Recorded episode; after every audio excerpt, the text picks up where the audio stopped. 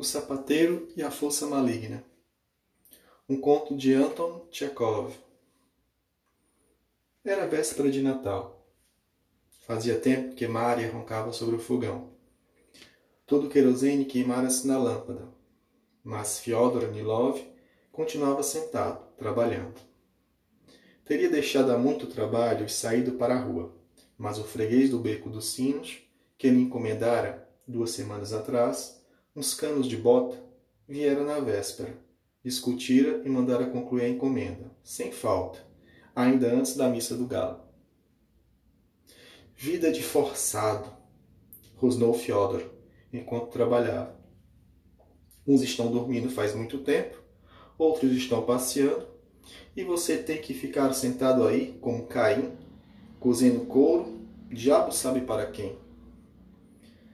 Para não adormecer sem querer, tirava a cada momento uma garrafa que estava sobre a mesa e bebia pelo gargalo.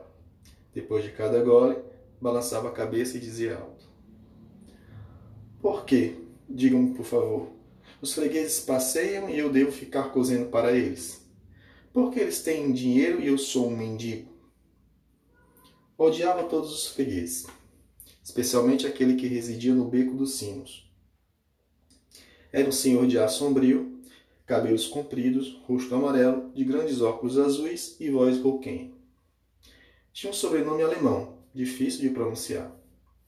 Impossível perceber qual a sua condição social e de que se ocupava. Quando, duas semanas atrás, Fyodor fora à sua casa para tirar as medidas, encontraram-o sentado no chão, pulverizando algo num grau, Fyodor não tivera tempo de dizer boa tarde, e o conteúdo do grau de repente se incendiou com a chama vermelha, fulgurante, passando a sentir-se um fedor de enxofre e penas queimadas, enquanto o quarto se enchia de uma fumaça densa e rósea, que fez Fyodor espirrar, umas cinco vezes. Voltando para casa, pensou: uma pessoa que teme a Deus não se ocupa de coisas assim. Esvaziada a garrafa, Fyodor colocou as botas sobre a mesa e ficou pensativo. Apoiou a cabeça pesada com o punho e pôs-se a pensar em sua pobreza, em sua vida difícil, miserável, e depois dos ricos, em suas grandes casas, carruagens e notas de cem rublos. Como seria bom, diabo que os carregue, se essa gente rica se rachassem as casas, morressem os cavalos, desbotassem as perícias e os chapéus de zibelina, como seria bom se os ricaços se convertessem pouco a pouco em mendigos, não tivessem o que comer e o pobre sapateiro se tornasse um ricaço, passando ali próprio a mostrar sua valentia contra um pobre sapateiro, numa véspera de Natal. Devaneando assim, Fyodor lembrou-se, de repente, de seu trabalho e abriu os olhos. Que coisa, pensou, examinando as botas. Faz muito tempo que terminei os canos de bota e continuo sentado aqui. Tenho que levar a encomenda ao freguês. Embrulhou seu trabalho num lenço vermelho, vestiu-se e saiu de casa. Caía neve miúda, áspera, que espetava o rosto como alfinetes. Fazia frio, a noite estava escura, o chão escorregadio, os lampiões a gás ardiam palidamente e, sem saber porquê, a rua cheirava a querosene, de modo que Fiodor pôs-se a pigarrear e tossir. Gente rica passava de carruagem, cada ricaço tinha nas mãos um pernil de porco e uma garrafinha de vodka. Mocinhas ricas espiavam para Fiodor das carruagens dos trenós.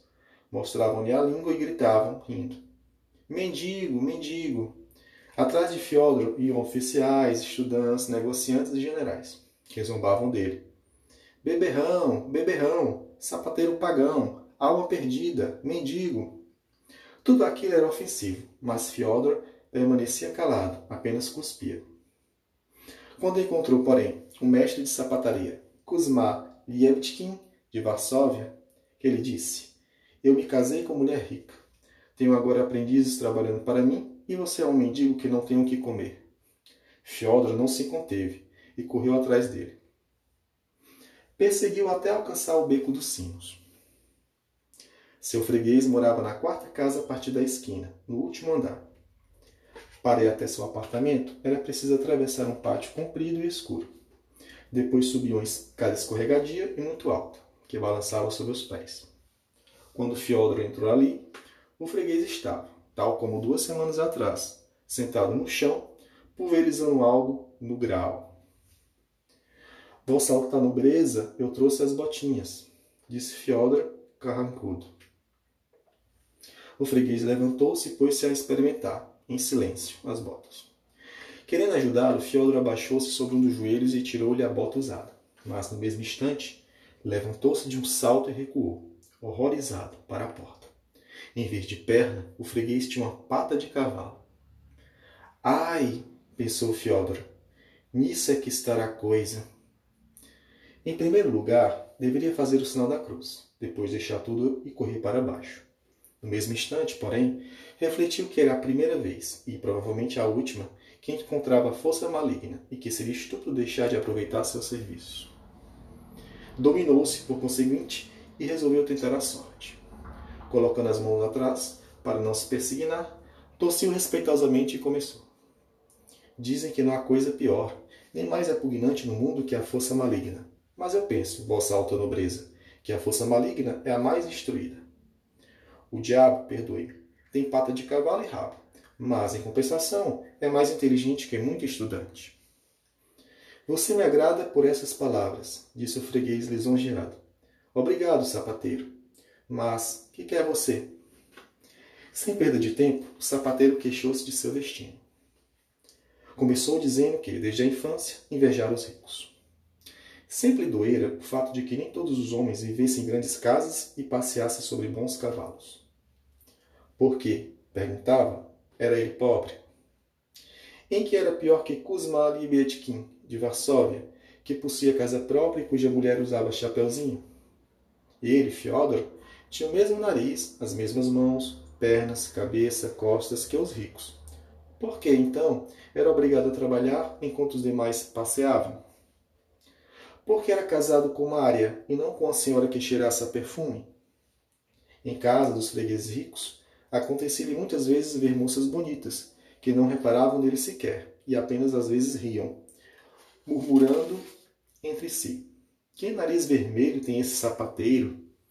Verdade que Mária era uma mulher boa, bondosa, trabalhadeira, mas realmente tinha pouca instrução em mão pesada, com a qual sabia machucar de verdade. Quando se falava em presença dela de política ou de outros assuntos de inteligência, intrometia-se e dizia bobagens tremendas que é que você quer, então? interrompeu o freguês. Peço-lhe, Vossa Alteza, diabo Ivanite, que me faça a bondade de me tornar um homem rico. Pois não, mas para isso você tem que me entregar a alma. Enquanto os galos ainda não cantaram, venha cá e assina, nesse papel, que você me entrega a alma. Vossa alta nobreza, disse Fiodor, com delicadeza. Quando o senhor me encomendou os cantos de bota, eu não lhe pedi pagamento adiantado. É preciso, antes, executar a encomenda e só depois exigir dinheiro. Ora, está bem, concordou o freguês. Uma chama refulgente surgiu de repente no grau. Espalhou-se uma fumaça densa e rósea, e sentiu-se no quarto um fedor de penas queimadas e enxofre. Depois que a fumaça dissipou-se, Fiódoro esfregou os olhos e viu que já não era Fiódoro, nem sapateiro, mas uma outra pessoa, de colete e correntinha, de calças novas, que estava sentado numa poltrona, junto a uma grande mesa. Dois lacaios serviam-lhe comida com profundas reverências, dizendo: Tenha a bondade de comer, vossa alta nobreza. Que opulência! Os lacaios serviram um grande pedaço de carneiro assado e um prato fundo com pepinos. Em seguida, trouxeram um ganso assado. Um pouco depois, carne cozida de porco e raiz forte. E como tudo era aquilo era nobre, cheio de etiqueta, Fiodor comia, e antes de cada prato, bebia um copazio de excelente vodka, como se fosse um general ou conde. Depois da carne de porco, serviram-lhe caixa, com gordura de ganso, em seguida. Um omelete com toucinho e fígado frito. Não parava de comer, entusiasmado. Bem, que mais? Serviram ainda pastelão com cebola, nabo cozido a vapor e cavaz.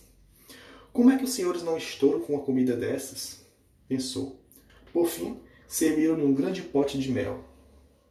Depois do jantar, apareceu o diabo de óculos azuis e perguntou-lhe, com profunda reverência: Está satisfeito com o jantar, Fiodor?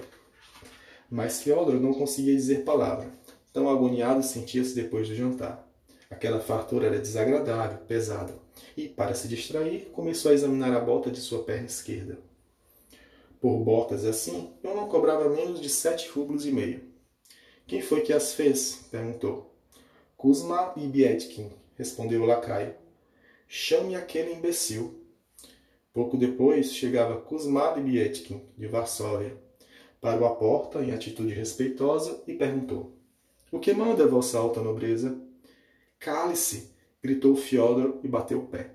Não se atreva a falar e lembre-se da sua condição de sapateiro. Não se esqueça que tipo de pessoa você é, idiota. Não sabe fazer botas? Vou te dar encheio na cara. O que vem fazer aqui? Vim buscar dinheiro. Que dinheiro? Fora daqui. Volte no sábado. Homem, dá-lhe um pescoção. Mas no mesmo instante, lembrou-se de como ele próprio fora tratado sem consideração pelos fregueses. Sentiu o coração opresso e, para se distrair, tirou do bolso a gorda carteira e pôs-se a contar o dinheiro. Havia muito, mas Fiodro queria mais ainda. O diabo de óculos azuis trouxe-lhe outra carteira, mais gorda até, mas ele queria sempre mais, e quanto mais contava, menos satisfeito se sentia. Ao anoitecer, o maligno trouxe à sua presença uma patroa alta, peituda, de vestido vermelho e disse-lhe que era sua nova esposa. Até tarde da noite ficou beijando-a e comendo pão de ló. Depois, deitado sobre colchão macio de penas, virava-se de um lado para o outro, não conseguindo adormecer. Vinha-lhe uma sensação de medo. Tenho muito dinheiro, dizia a mulher. Olha que os ladrões são capazes de entrar aqui em casa. Seria bom você espiar por aí, com uma vela. Não dormiu a noite toda, levantando-se a cada momento para verificar se o baú estava intacto. De manhãzinha era preciso ir à missa. Na igreja, honra-se do mesmo modo o rico e o pobre. Quando Fiodoro era pobre, rezava na igreja assim: Perdoa, Senhor, a este pecador. O mesmo dizia agora depois de enriquecer: qual era a diferença então? E depois da morte, o rico Fiodor não teria enterrado em ouro, não seria enterrado em ouro nem em diamantes, mas na mesma terra negra em que se enterrava o último dos mendigos. Iria arder no mesmo fogo que os sapateiros. Sentia-se despeitado por tudo aquilo, e ao mesmo tempo tinha um peso em todo o corpo, em consequência do jantar. Em lugar da oração, esgueiravam-se para dentro de sua cabeça pensamentos sobre o baú de dinheiro, os ladrões e sobre a alma que vendera, irremediavelmente perdida. Saiu da igreja zangado. Para expulsar os pensamentos maus, entoou, como fazia antes, uma canção a plenos pulmões. Mas, apenas começara, acercou-se dele um policial e disse-lhe com continência: Senhor, os cavaleiros não podem cantar na rua. O senhor não é um sapateiro? Feódoro encostou os ombros a um muro e pôs-se a pensar no que faria para se distrair. Senhor, gritou-lhe o zelador de uma casa. Não se apoie muito no muro, vai sujar a peliça. Feodor entrou numa venda e comprou melhor, a melhor gaita de boca. Depois foi andando pela rua tocando. Todos os transeuntes apontavam com o dedo, rindo. E é um senhor, zumbavam dele os cocheiros. Parece um sapateiro. Pensa que os cavaleiros podem fazer baderna? Disse-lhe o policial. Só falta ir a um botequim. Senhor, uma esmolinha pelo amor de Deus, imploravam os mendigos, cercando Fiodor por todos os lados. Uma esmolinha. Antes, quando era sapateiro, os mendigos não lhe davam atenção, mas agora não deixavam passar. Em casa, foi recebido pela nova mulher, vestida de casaquinho vermelho, verde e saia vermelha. Quisera acariciá-la e já levantar o braço para um safanão nas costas, quando ela disse, zangada: Mujik, ignorante, não sabe lidar com senhoras. Se gosta de mim, beije minha mão, mas não vou permitir que me bata. Vida de excomungados, pensou Fiodor. Como vive essa gente? Não se pode cantar, nem tocar gaita, nem brincar com a mulher. Irra! Apenas se sentara com a patroa para tomar chá, apareceu o maligno de óculos azuis e disse: Bem, Fiodor, eu cumpri fielmente a minha parte. Agora o senhor vai assinar um papelzinho e fazer o favor de me acompanhar. Já teve a ocasião de saber o que significa a vida de rico. Chega! E arrastou Fyodor para o inferno. diretamente para a fogueira, e os diabos acorreram de todas as partes, gritando: Bobalhão, imbecil, burro! No inferno havia um fedor horrível de querosene. Podia se sufocar. Mas de repente tudo desapareceu. Fiodor abriu os olhos e viu sua mesa, as botas, a lamparina de latão. O vidro da lamparina estava preto, e a pequena chama que havia sobre o pavio emitia como uma chaminé fumaça fedorenta. Ao lado estava o freguês de óculos azuis, gritando zangado. Bobalhão, imbecil, burro, vou te ensinar uma coisa, trapaceiro. Tomou a encomenda duas semanas atrás e as botas ainda não estão prontas. Pensa que tem tempo de vir à tua casa cinco vezes por dia para buscar as botas? Canalha, animal. Fiodor sacudiu a cabeça e pôs-se a trabalhar nas botas. O freguês ficou ainda muito tempo dizendo impropérios, ameaçando. Depois que ele finalmente se acalmou, Fiodor perguntou-lhe carrancudo. Com que se ocupa, patrão? Fabrico rojões e fogos de bengala. Sou pirotécnico. Tocaram as matinas. Fiodor entregou as botas, recebeu o dinheiro e foi à igreja. Rua acima e abaixo passavam carruagens e trenós com mantas de pele de urso. Pela calçada, ao lado da gente do povo, caminhavam comerciantes, senhoras, oficiais. Mas Fiodor não sentia já inveja e não maldizia mais a sorte. Pareceu-lhe que ricos e pobres viviam igualmente mal. Uns tinham a possibilidade de andar de carruagem, outros de cantar a plenos pulmões e tocar gaita. Mas, em suma, esperava a todos o mesmo túmulo, e nada existia na vida que merecesse a pena de entregar ao maligno a menor, a menor partícula sequer da alma. Fim.